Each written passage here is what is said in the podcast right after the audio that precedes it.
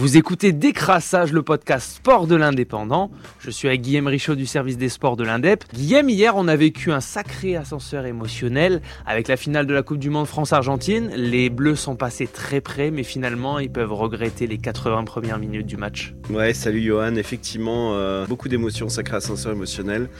Euh, on a un peu la gueule de bois ce matin, mais pas dans le sens euh, dont on aurait aimé. ça a été un match, effectivement, il s'est rien passé pour la France. Il n'y avait rien pendant 80 minutes, peut-être un peu moins, parce que ça a commencé un peu après l'heure de jeu quand même dans la possession à être un peu mieux. mais, mais le match pour les Bleus, on commençait effectivement en 70e, 80e minute. On n'a pas existé. voilà, on n'a pas encore trop d'explications. Il y a eu beaucoup de malades cette semaine, ce fameux virus euh, dont on saura peut-être cette semaine euh, qui, lequel était, il était et si c'était le Covid, puisque tout le monde se pose cette question-là.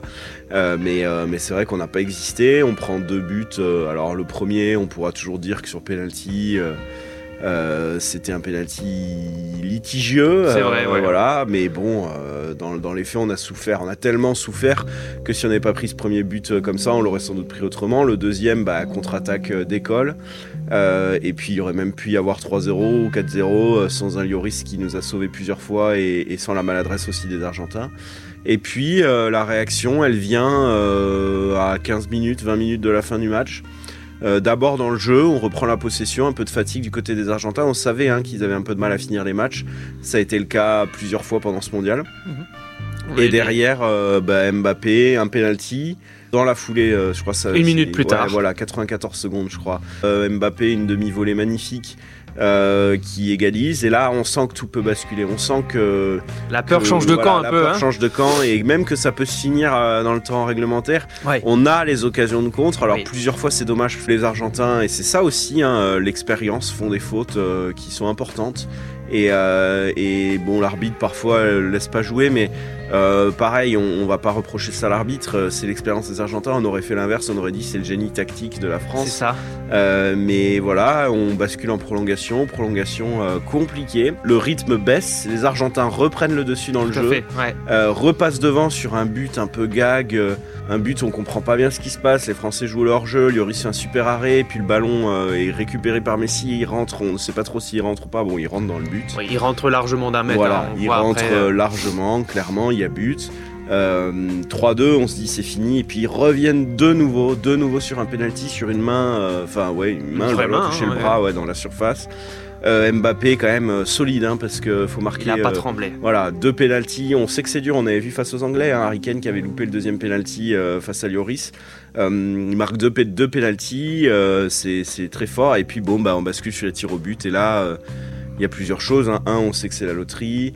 Deux, on sait que c'est pas un exercice que Lloris aime beaucoup. Lloris est un grand gardien, sans doute l'un des plus grands ou le plus grand de l'équipe de France. À l'instar du gardien argentin qui était bien illustré dans cette, euh, dans cette discipline-là. Ouais, et lui, pour le coup, il avait déjà été très bon face euh, aux Pays-Bas. Mm. Euh, Lloris, c'est pas son truc. Et, mais on peut pas lui reprocher non plus. Il nous, il nous laisse dans le match. Il nous laisse dans le match tellement de fois pendant cette compétition. Mbappé, euh, toujours euh, aussi solide, aussi fort, qui met le sien. Et d'ailleurs, c'est plus compliqué pour les jeunes, euh, mais c'est pareil, on va pas. Perdre le match les 80 premières minutes, on va dire. Voilà, c'est ça. On doit le plier avant. On a cette occasion aussi à 120 on a parlé de Colomuani, qui se retrouve seul passe au gardien.